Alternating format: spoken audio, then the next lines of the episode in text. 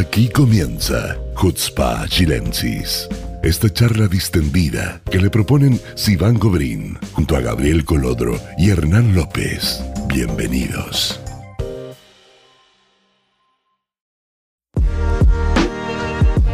Bienvenidos a un nuevo capítulo de Hutzpa Chilensis.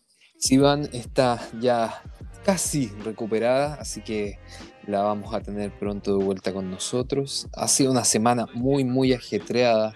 Esta semana estuvimos Rosh por ende todo lo que es funcionamiento normal de la vida cotidiana de gente como nosotros se altera de forma exacerbada, por decirlo poco.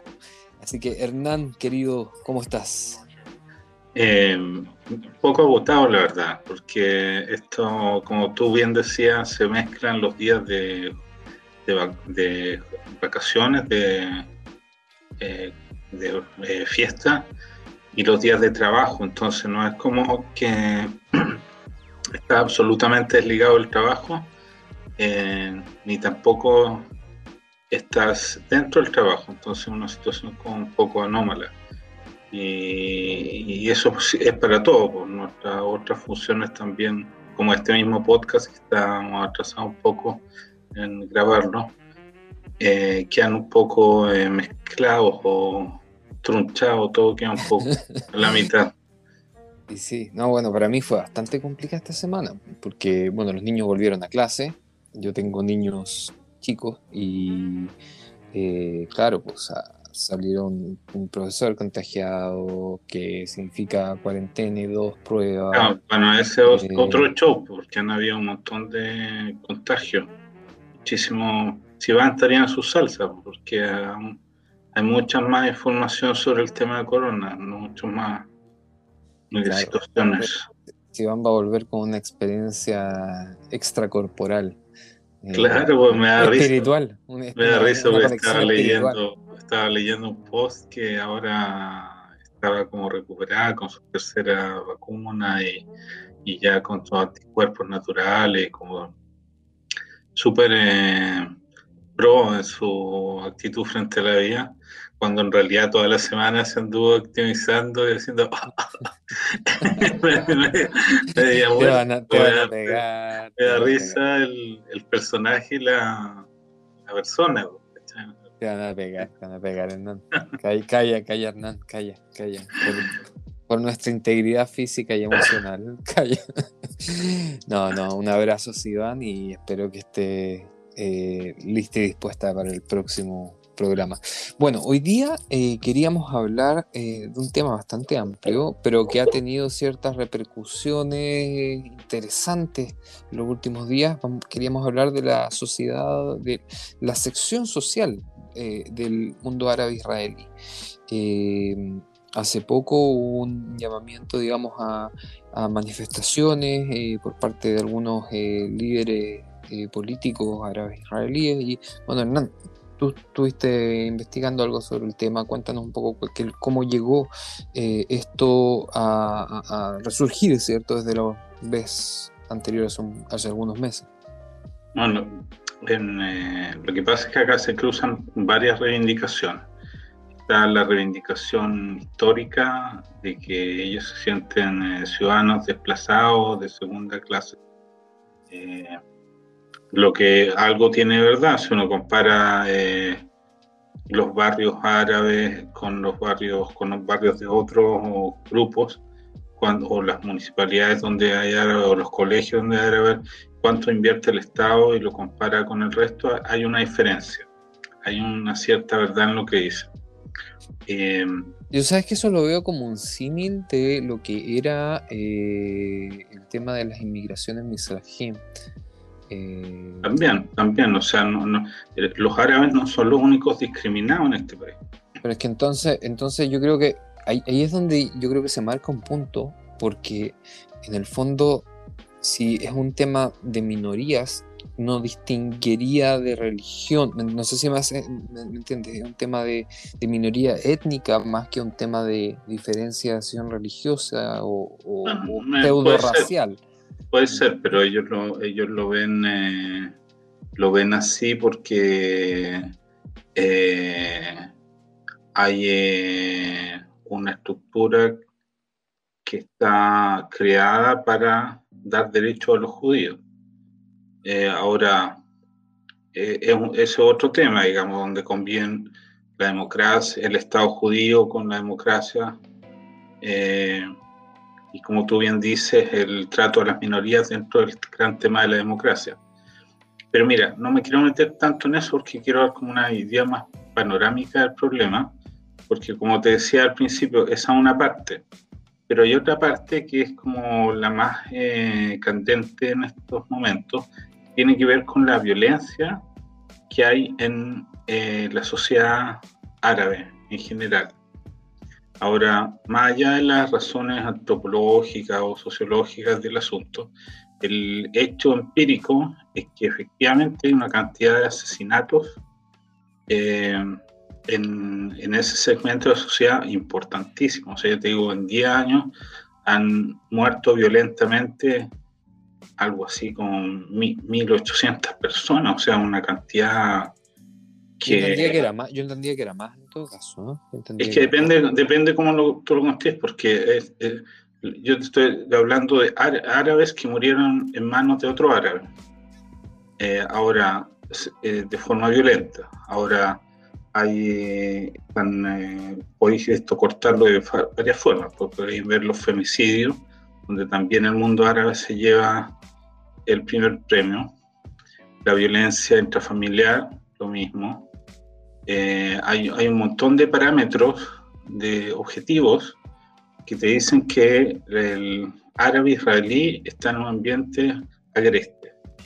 Ahora, lo nuevo es que ellos están reaccionando y sus representantes políticos están pidiendo ahora de la autoridad israelí una eh, reacción. Y no cualquier reacción, se están pidiendo cosas específicas que básicamente pongan más policía, eh, que, la policía haga, intervenga, castille, enjuicie eh, y eh, que desarme a los grupos de, de, personas que están armados. Entonces son, son varios puntos que a uno a primera vista le parecería que deberían, debían ser evidentes, pero no lo son. O sea, hay efectivamente una traición de que la policía en, los barrios, en algunos barrios no se mete. Hay una especie, las personas que vienen en grandes ciudades conocen un poco esta lógica de que hay barrios que tienen sus propias normas. Bueno, los barrios árabes israelíes tradicionalmente han tenido sus propias normas, pero hoy día, como la violencia es tanta, la misma, los mismos ciudadanos están pidiendo una acción de la, del gobierno. Entonces, bueno, eso, igual es, está en proceso. Es comprensible, pero entre comillas nuevo, porque antes había una cierta de la policía eh, y el Estado, y ahora no, pues, eh, son los árabes mismos los que piden que haya eh, más policía. Ahora, ¿cuál es, ¿cuál es el problema con eso? El problema con eso, que fue el problema puntual esta semana y que eh, los líderes árabes llamaron a una especie de huelga nacional, tiene que ver con eh, una que ellos sienten que el gobierno no ha hecho. O sea, a pesar de que se han aprobado algunos presupuestos y, y en principio todo el mundo está de acuerdo en que hay que tratar el tema árabe, en la práctica la policía no lo hace. O sea, no hay, no, ellos no sienten un cambio radical en el tema y efectivamente sigue muriendo gente eh, prácticamente semana tras semana. Entonces, eh, se detonó el asunto con un programa de televisión que invitaron a alguien del, Ministerio de Vitajón y uno de los periodistas comentó en cámara algo así como, bueno, y dejemos que se maten entre ellos. Una frase tremendamente desafortunada. ¿Cómo, cómo dijo? Eh, dejemos que se maten entre ellos los árabes. Eh, y el, funcionario estatal, en vez de decir, no, bueno, esto está, como dice una cosa así, dijo, lamentablemente es así. Y eso prendió las luces de todos los políticos árabes y realmente estaban muy enojados. y llamaron efectivamente a una protesta, manifestación y todo lo demás, que la verdad que no, al parecer no les prosperaron mucho. O les complotó un poco esta cosa del, del corona y además estaba el tema de seguridad, porque en estos días, entre medio de tanto enredo, escaparon eh, eh, presos de una cárcel de alta seguridad israelí. Seis seis miembros de eh, grupos terroristas en una escapada bastante cinematográfica porque hicieron un, un, un, agujero bajo la tierra. Y bueno, obviamente la, la, opinión pública se volvió loca y la policía probablemente no estaba muy a favor de que no hubiera gente manifestándose en las calles. Así que la cosa no, no pasó a mayores el tema de la protesta por ahora, eh, pero es una cosa que está latente. Entonces, eh, ese, es como una cara del, del asunto. Ahora, hay un, como un correlato que, que es el, el, árabe del otro lado, el árabe de la Autoridad Nacional Palestina, que tiene como un, una situación eh, también que llama mucha atención porque ellos llevan casi tres semanas protestando contra Abu Mazen, cosa que es poco conocida en la prensa mundial, obviamente, pero que ha sido persistente a pesar de la represión y a pesar de eh, el miedo y todo lo demás. Una cosa como inédita, que protestan tanto tiempo, es por el asesinato de, eh, ¿te acuerdas que hace un tiempo... Sí, eh, entrevista. Claro, el, eh, se le atribuía a más en la, orden de haber mandado matar a un activista y alegaba precisamente por el hecho que no se cumplieron la, el compromiso de las elecciones. una persona de, de relieve público y la gente estaba efectivamente muy enojada y llevan tres semanas protestando. Eso es una cosa fuera de serie. Entonces... Eh, Oye, a todo esto un paréntesis, se, acabó el, el, corona en Palestina, parece, ¿eh? porque nadie habló más del coronavirus en Palestina. Es que ellos como que no aparecen mucho en, los medios por, por, nada. O sea, lo que te decía, llevan tres semanas protestando y nunca nadie dice nada, O sea, no es que nadie diga nada acá en Israel, nadie dice nada en ninguna parte. O sea, si hubieran protestas contra un dictador en cualquier otro lado del mundo, algo aparecería en algún lado, digamos. Acá no aparece nada, o sea... No, pues, si no podéis culpar a Israel por eso. Claro, pues no es noticia, no es noticia... O sea, en Chile, por ejemplo, que están tan preocupados por los palestinos y todo lo demás, llevan tres semanas protestando contra, la dictadura. Ahora, unos días que en Chile se va a recordar todo el tema de, la dictadura, eh, bueno. Y los palestinos están haciendo una cicleta con miembros de la embajada palestina. Claro, eso es como el surrealismo de los palestinos chilenos que viven como en otro mundo, como que viven en, un mundo paralelo ellos. Es, es loco eso, es como toda la contradicción de la contradicción. Ellos no son, eh, o sea, si uno lo piensa como objetivamente, eh, ellos no, no, no, han sido nunca considerados. Por ejemplo, los gobiernos tanto de la Autoridad Nacional Palestina como en Gaza, el origen de ellos son votaciones en las que los palestinos de Chile nunca han tenido nada que decir. O sea, Nunca a, nadie se le ocurrió integrar eh, la voz o el voto de los palestinos en Chile, por ejemplo, a los procesos de construcción nacional eh, de los árabes. Eh, si uno lo compara, por ejemplo, con cómo fue el proceso de construcción nacional del Estado judío,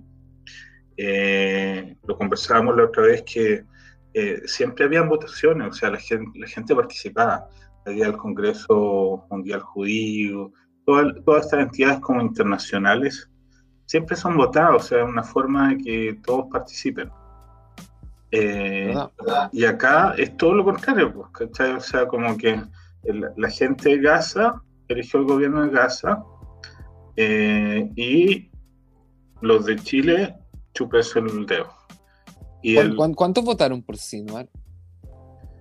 Por Sinuar, ah, sabes que me pillaste, no sé que son poquitos, pero no. Así como lo habíamos hablado la otra vez, que, que como que. como 300 personas. Claro, eran como cientos de personas, no eran ni miles, no llegaban a ser mil, eran muy poquitos. Entonces, la idea de que ellos tienen de la democracia no, no, tiene nada que ver con lo que los palestinos de Chile reclaman que debiera ser la democracia. Entonces hay como una desconexión total entre lo que eh, este, los palestinos chilenos hablan y eh, los árabes de acá en la zona, o sea, no son mundos distintos. Y, bueno.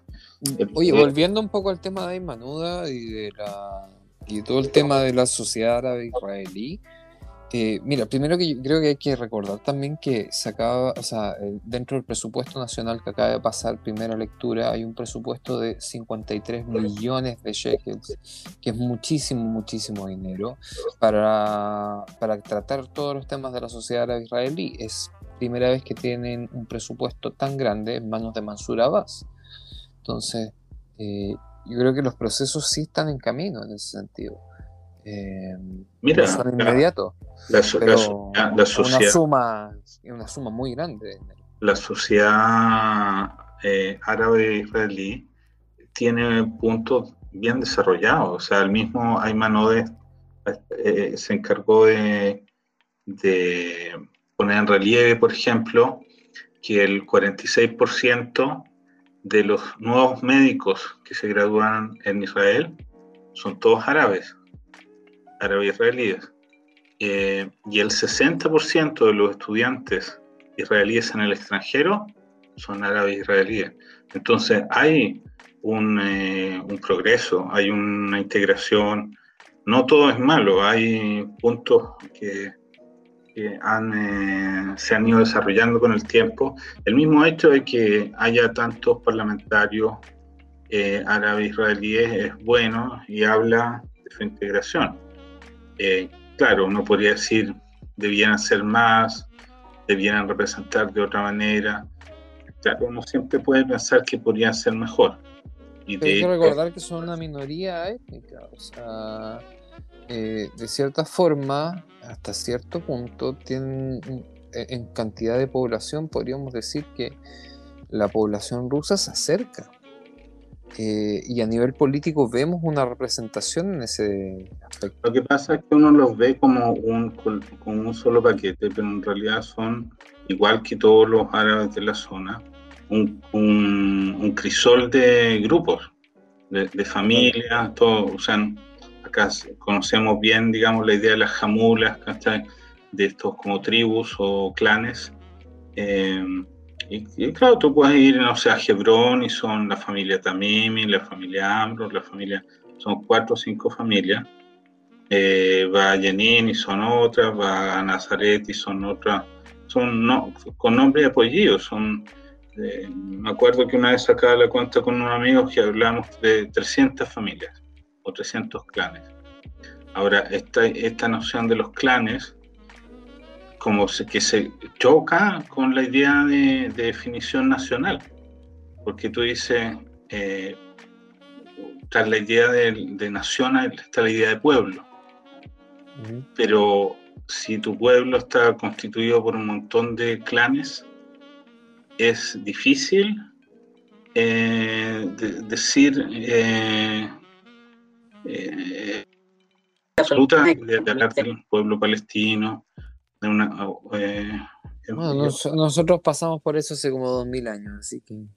Claro, pues hoy día, hoy día nadie te preguntó de, qué tribu eres, de, Benjamín o de Dan. una cita, una primera cita. Claro, pues, sí. Me acuerdo que tenía, tenía un amigo eh, que había servido en el Africa Corps y los gringos tienen estas cuestiones que se van a hacer por, Estados, por África a ayudar. Y allá efectivamente son tribus, tribus, o sea, tú te defines si eres eh, Utu o no sé. Entonces él siempre decía que era la tribu de Benjamín, para poder eh, ponerse a tono con los demás. es verdad, nosotros también pasamos nuestra etapa tribal en algún momento. Eh, pero ellos todavía están en eso y es muy patente. O sea, y acá podéis cortar primero por el lado de la tribu. Que, que, uno lo ve, por ejemplo, uno le pregunta a alguien de dónde es y la persona te dice la, la ciudad o el barrio incluso. Te dice, eh, ¿te, acuerdas de estos tipos que eh, alegaban la otra vez de, de, de Beit Yarra? ellos se afines son de ahí, ¿cachai? O sea, alguien es de, de o sea, hay, hay, hay, tú eres de un pueblo, eh, pero también tienes una religión, ¿cachai? Porque no todos son musulmanes o sunitas, hay unos que son machitas, otros que son sufis, hay otros que son cristianos, dentro de los cristianos tenéis ortodoxos, tenéis, eh, católicos, ni grupos, varios, ¿cachai? Entonces, entonces eh, la cuestión es, no es, es difícil hablar de los árabes eh, israelíes así como un bloque. Eh, te lo hago más, más simple, por ejemplo, si una, una chica Nazaret no se puede casar con una chica Lot, o se perdón, con un chico de Lot. Son como otras cosas. No es tan simple, ¿cachai? Son como, no, no, no es como de, de nuestra gente, es como otra gente. O sea, igual yo creo que debe haber algún cierto grado de, de, o sea, en 2021 también la sociedad árabe israelí ha avanzado lo suficiente como para superar ciertas barreras, al menos sí, en grado. acá, hay, hay, hay, un chico en el norte que está en Haifa, un médico, Sebastián, lo vamos a delatar, que eh, no, no vamos a decir el apellido, pero vamos a decir Sebastián. Él vino a hacer un posgrado acá en, en salud pública la universidad eh, en, en, Haifa, en el Tecno. Y eh, conoció ahí una estudiante drusa, muy bonita. Ahora, tú cachás que los drusos son hiper, hiper cerrados, pues. Sí. O sea, y, eh, bueno, pero él no lo sabía, pues. Entonces empezó a hablar con la niña como un chileno habla con cualquier niña bonita en cualquier lado del mundo. Hasta que entendió que eh, había como unas normas acá. Entonces se empezó a, a eh, informar un poco de cómo era la cultura drusa y, y empezó a encontrar una cantidad de, de, eventos violentos relacionados con gente que quería conocer a niñas drusas. que quedó totalmente espantado. Era, no sé, golpiza, asesinato. Eh, no, no, no, es tan sencillo como ir y invitar a salir a una niña drusa, no, no es así. A pesar de que estamos en el 2021, el, hay, eh, mira, Khan ayer sacó una cuestión en la televisión de eh, una mujer, un, testimonio muy emotivo, una mujer beduina, que hoy día eh, tiene, se graduó recién de sociología, mujer tendrá unos 40 años, tiene tres hijos, y contaba su historia que ella en su, en su FAR, eh, cerca de Beersheba, a los 13 años, eh, su papá eh, la comprometió a matrimonio, que era algo que se hacía, o sea, estaba hablando 20 años atrás, 20, 25 años atrás, la comprometió a matrimonio y ella tuvo el coraje de negarse. Fue la primera en su FAR que se negó y tuvo la bendición de encontrar el apoyo de la abuela, que curiosamente, por una razón que ella misma no sabía explicar, la apoyó en eso. Y la abuela convenció a la hermana y a la mamá, y fueron todas las mujeres de la familia que se negaron a entregar a la niña en matrimonio. Y el papá finalmente, que era el que decidía, eh, aceptó y no la entregó. Y fue la primera niña en ese, en ese CFAR que no se casó y después de ella se acabó esa tradición. Ya después las niñas se empezaron a casar en una edad un poco mayor, 18, 19, que igual es joven, pero no es, no es una niña. Se acabó esta cuestión de la pedofilia en el fondo. Eh, y, pero ese es un exfarco. Hay un montón de lugares donde, en el mundo beduino que también uno podría contarlo dentro del, mundo árabe, eh, que eh, viven en esa situación de casamiento forzado con niños. Eh, ¿Cómo se dice cuando tienen más de una mujer? Cuando poligamia. poligamia. Poligamia en el, en el mundo en el mundo beduino por cantidades, o sea, hay más de 100.000 niños que están registrados en el Ministerio del Interior eh, como hijos de madre soltera.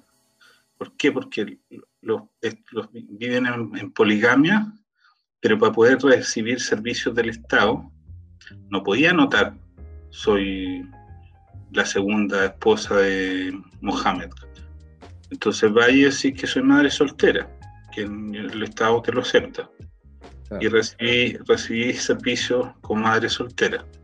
Pero en realidad son frutos de relaciones poligámicas. Y eso el Estado, lo más que conocen, los asistentes sociales lo, reconocen, pero no saben cómo comerse esta mandarina porque es, un problema gigante, ¿sabes? Como te metí o no te metí. O sea, la democracia israelí, como tú dices, en el 2021, eh, no sabe todavía cómo digerir este asunto. Entonces es un es súper eh, complejo. O sea, nosotros hablamos de esto como si fuera una cosa súper primitiva, pero si uno se mira un poco la paja en el ojo, digamos, y ve al mundo ortodoxo en algunos sectores, bueno, andamos por ahí nomás, pues, Obvio, sí. Es verdad, o sea. Entonces no es, no es que este, los, judíos de Israel seamos, claro, uno tiene la idea de que este es como más progresista, pero se conviven muchos niveles, muchas como dimensiones del, del mismo problema. Sí. Es cierto yo creo que ya deberíamos ir cerrando este primer bloque para pasar al segundo, ¿te parece? Me parece bien, que lo importante es que la gente entienda que el, tema de los árabes es un poco más que comer hummus Un poquito más. bueno amigos, eh, vamos a cerrar este primer bloque. No se vayan, volvemos enseguida en el segundo bloque.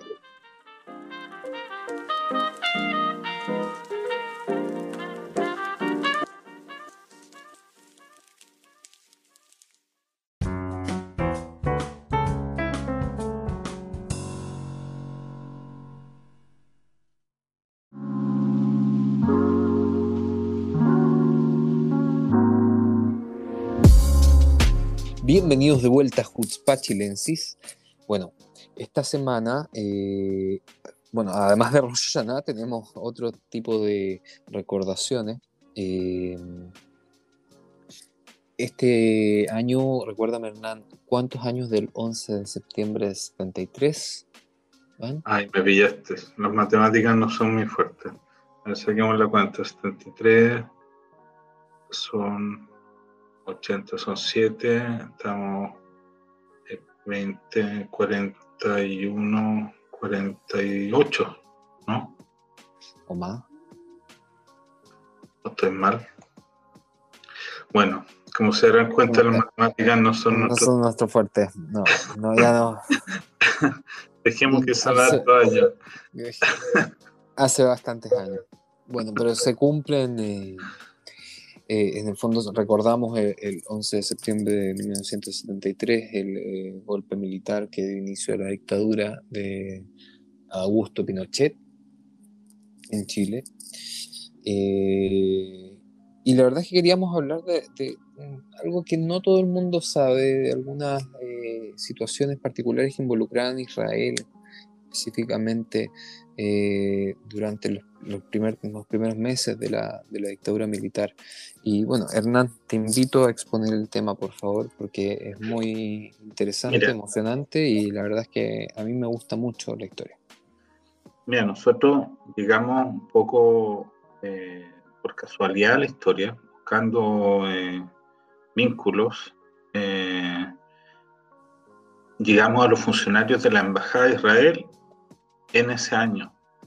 Eh, el embajador de esa época se llama Moshe Tov y eh, su, eh, su primer secretario, en esa época se llamaba primer secretario, era Benjamín Orón.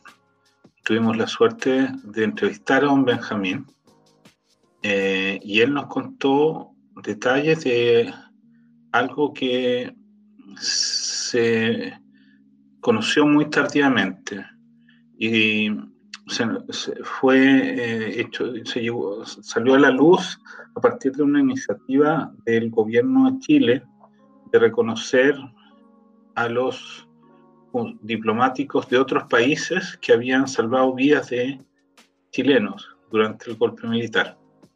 Y ahí eh, la embajadora de esa época, la embajadora Jiménez, homenajeó acá en la embajada de Chile en Tel Aviv a un grupo de, eh, representantes, básicamente, de estas personas, porque parte de ellos ya estaban muertos.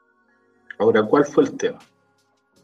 Cuando se produce el golpe militar, eh, no habían eh, protocolos para los diplomáticos de qué hacer en este tipo de situaciones y eh, tampoco las circunstancias de la embajada en esa época eran tan claras como las de hoy, que uno dice, bueno, ha visto tantas películas y dice que hay eh, inmunidad diplomática para la embajada. Bueno, en esa época no estaba tan claro que la embajada tuviera inmunidad diplomática. Por supuesto, para los militares golpistas estaba menos claro y la verdad es que Israel en particular en esa época no había suscrito ningún acuerdo eh, vinculante en ese tema y específicamente la embajada de Israel no era eh, inmune. O sea, perfectamente alguien podía haber violado el espacio físico con alguna orden eh, de autoridad nacional.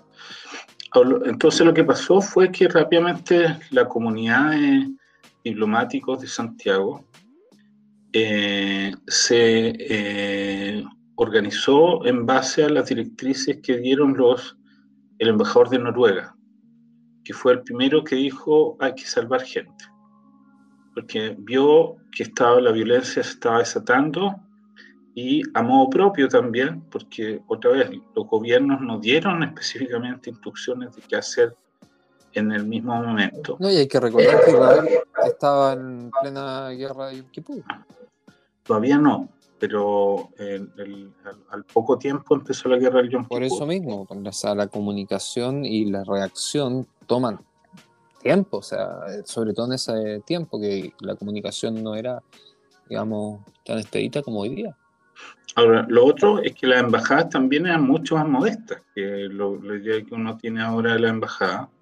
Eh, pensé que Israel en esa época era un país pobre eh, y la cantidad de funcionarios era pequeña, la seguridad también no era la seguridad que tiene hoy día.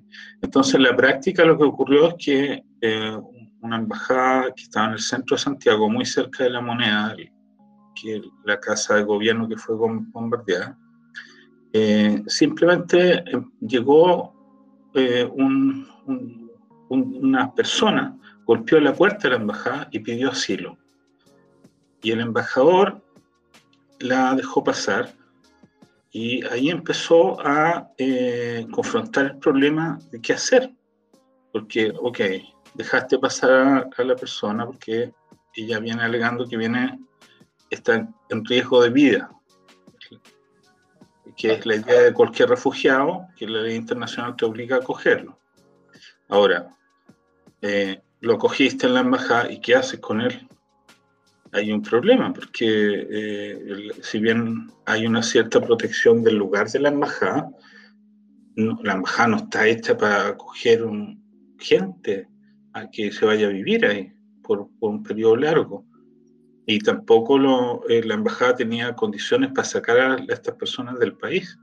Entonces, en una primera oleada simplemente llegó gente a la Embajada de Israel y eh, los funcionarios se pusieron de acuerdo con los otros diplomáticos y empezaron de alguna manera a mover a los refugiados de una embajada a otra, eh, llevándolos a las embajadas donde ya los gobiernos estaban dando eh, asilo político y estaban de alguna manera eh, organizando la salida de esas personas, que eran la Embajada Escandinava, la Embajada de México, la Embajada de Venezuela. Entonces, en un principio los funcionarios israelíes lo que hicieron básicamente fue mover en el auto del embajador, en la maleta, llevaban a la gente de un lugar a otro. Ahora, entre medio, había que esconderlo, entonces lo escondían, eh, muy poquitos se quedaron en, la embajada porque no habían condiciones, lo que decidieron fue llevarlo a sus propias casas. Entonces, eh, las casas también eran casas pequeñas, departamentos. Y eh, vivían en la misma casa, me contaba Benjamín, que, que llegó a pasar que el embajador hacía turnos para dormir en su propia cama porque tenía alojado cuatro familias. Y en, la misma casa del embajador vivían, donde era para una familia, vivían cinco. Y la comida que era para una tenía que alcanzar para cinco. Y las cosas para uno tenían que alcanzar para cinco. Y eso por, durante meses. Entonces, eh, eso. Y también, obviamente, a costo personal, porque, como tú bien dijiste, el gobierno de Israel tenía otros problemas, no mandó ni partidas de dinero especiales ni, ni nada por el estilo, ni tampoco indicaciones muy claras de qué tenían que hacer. Y los, los eh, diplomáticos básicamente lo hicieron a modo propio y ayudaron a la, la, mayor cantidad de gente que pudieron. Ellos, yo les pregunté cuántas personas, me decían que era difícil saber por esto, eh, bueno, una que había pasado muchos ya años y, y ellos no habían hablado nunca mucho de eso. Eh, pero él calculaba que varias decenas de personas, digamos 70, 80, 90 personas, eh, salvaron su vida a través de esta gestión. Eh, eso fue la primera etapa. La segunda etapa fue ya con los detenidos, cuando ya se, habían establecido los campos de detención, llegó gente de la comunidad judía a pedir ayuda por familiares o por amigos, y eh, la embajada trató de hacer lo que podía también para liberarlos. Eh, no había ninguna experiencia sobre el tema y eh, don el señor Chauson, no recuerdo ahora su nombre de pila, pero era el padre del que fue presidente de la Cámara de Diputados, abuelo de un muy buen amigo mío, él asesoró a la embajada eh, para eh, ver cómo relacionarse con el gobierno militar y tratar de eh, liberar a personas que estaban detenidas en, en, en, estos centros de detención. Se hablaba, por ejemplo, de Benjamín Teplisky y otras personas que estaban en la isla 10 que fueron liberados de alguna manera por gestiones eh, hechas por la embajada eh, y con la asesoría del señor Chauso. Así que hubo una, eh, la cosa no se quedó con los primeros meses, sino que duró varios años. Después obviamente está todo el tema de los detenidos desaparecidos y gente que llegó por sus propios medios después a Israel, gente, parte que salió ayudada por la embajada, parte que huyó por otros lados, eh, pero el fenómeno de detenido desapareció se mantuvo eh, y no fue solo en Chile, sino que fue en Argentina y en otros lugares. Y me contaba un Benjamín que se armó de alguna manera un, una, una, eh, un, un, equipo que se lidiaba con este asunto a nivel sudamericano. Al contrario de lo que dice el mito, digamos, de que la derecha israelí que, que gobernaba en esa época eh, no se preocupó de, los eh, judíos, eh, la verdad es que sí lo hizo. ahora lo hizo con esta salvedad de que de alguna manera no fue el Estado en sí mismo el que decidió ayudar a la gente, sino que fueron los funcionarios en un acto personal eh, que un poco denota la, la, la, voluntad de la época, digamos, eh, o el espíritu de la nación. Pero no hubo acá una, una, no fue el primer ministro de Israel el que los mandó a hacer esto. Claro, no fue una operación gubernamental. Para nada, para nada, para nada.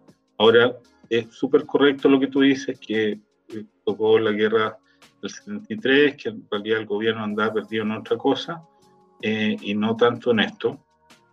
Pero de todas maneras, una historia que eh, eh, para enorgullecernos, digamos. Yo, yo, ahora, como ellos habían hecho esto a modo personal y no estaban tan seguros tampoco de que alguien los fuera a avalar o que fuera a ver, bien, con buenos ojos todo lo que hicieron, ellos lo mandaron, lo, guardaron en silencio eh, por muchos años. O sea, hasta que el, gobierno chileno no lo reconoció, nadie, nadie había, nadie de la Cancillería israelí nunca les dio un premio por esto. Sea, de hecho, el embajador Musetov se murió y nunca le reconocieron el reconocimiento fue eh, después de su muerte, lo que eh, igual una cuestión como extraña. Eh, eh, y de hecho tampoco se le ha hecho hasta el reconocimiento que se le hizo, se lo hizo el gobierno de Chile. Sé, el gobierno de Israel nunca le ha reconocido eso. La misma Cancillería, los datos eh, estaban eh, borrados cuando estaban buscando material. los informes que ellos habían dado en la época ya no existían en, en los archivos de, de la Cancillería. ¿Por qué? No porque no hayan querido hacerlo, sino porque en algún momento se digitalizó todo el material de la Cancillería y obviamente no se podía digitalizar todo y parte se perdió y la parte que se perdió fueron justo eso memorándome. Hay muy pocas cosas eh, de todos los informes que ellos escribían de lo que estaba pasando en Chile, porque obviamente como una embajada tenían que informar. Claro. y, ese material habría sido muy valioso para reconstruir un poco fue eh, exactamente qué se hizo, qué pasó.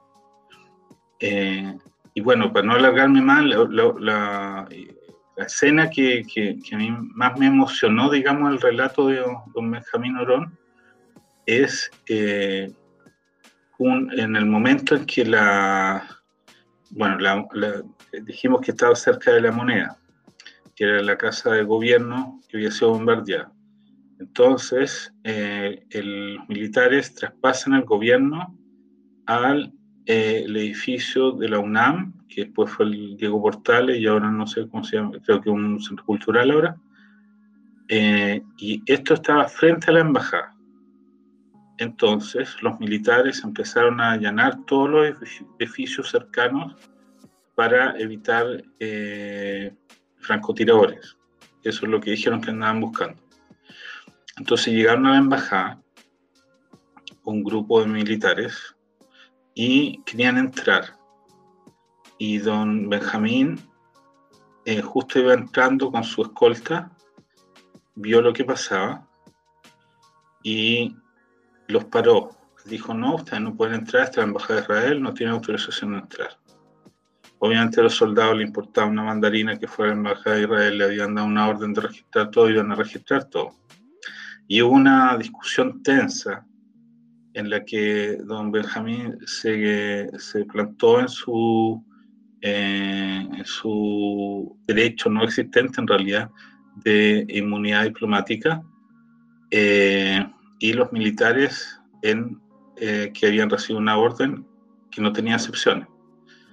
Hasta que en un momento don Benjamín logra pedir que traigan a un oficial, explica la situación y mientras tanto el, el, eh, eh, el, guardia, el bitajón de la embajada eh, y don Benjamín le contestaba en hebreo que su obligación era defender a las personas que estaban dentro de la embajada con todos los recursos. Todos los recursos eran el arma de servicio que te llevaba consigo mismo.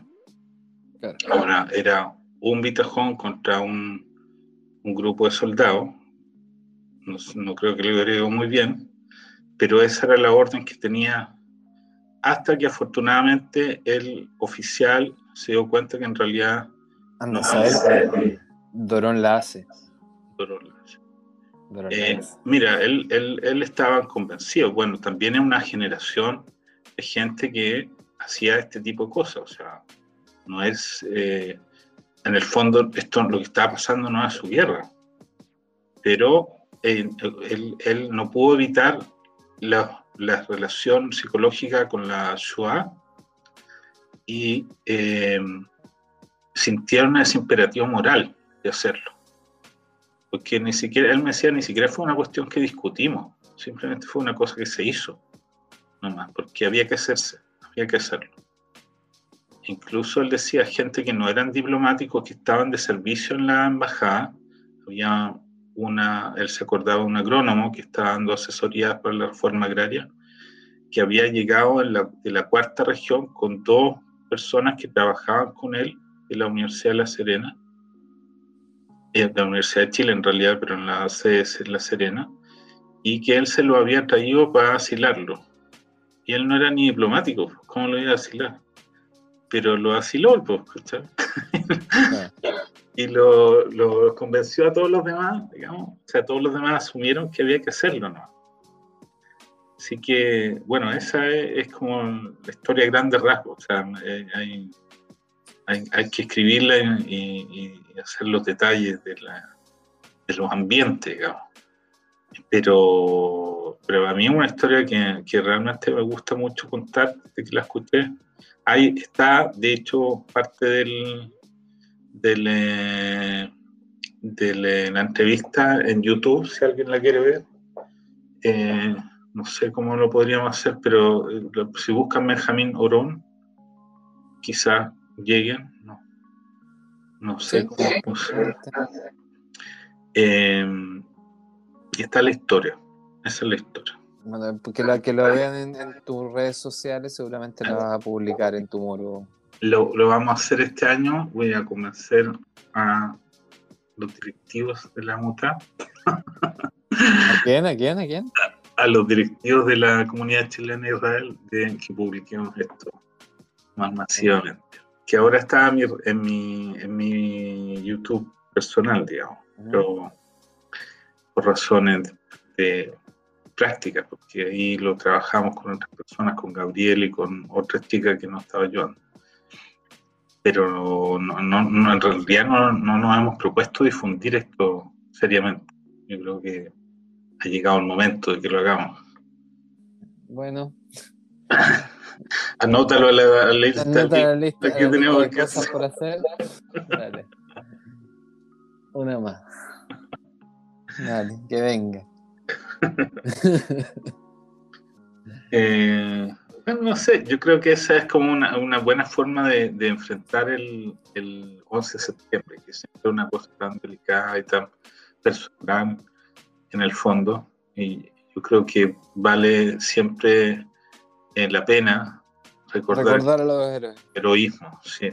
El heroísmo siempre es algo que inspira. Sí, bueno, yo creo que con esto vamos cerrando este capítulo de Hutzpachilensis. Eh, espero que lo hayan pasado bien. Estuvimos, eh, creo que estuvimos bastante espontáneos y abiertos este, este capítulo. ¿Qué opinas tú? Mira, considerando que me estoy muriendo calor porque tuve que apagar el aire acondicionado para no hacer ruido, pienso que lo hicimos bien. Pude haber muerto de estrés eh, térmico. Pero bueno, ya está. Amigos míos, espero que lo hayan pasado bien y nos vemos la próxima semana en un nuevo capítulo de Hutzpah Chilensis. chao. chao.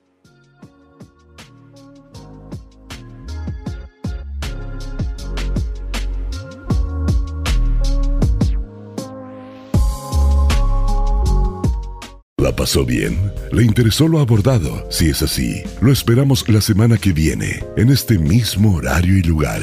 Chutzpah Chilensis.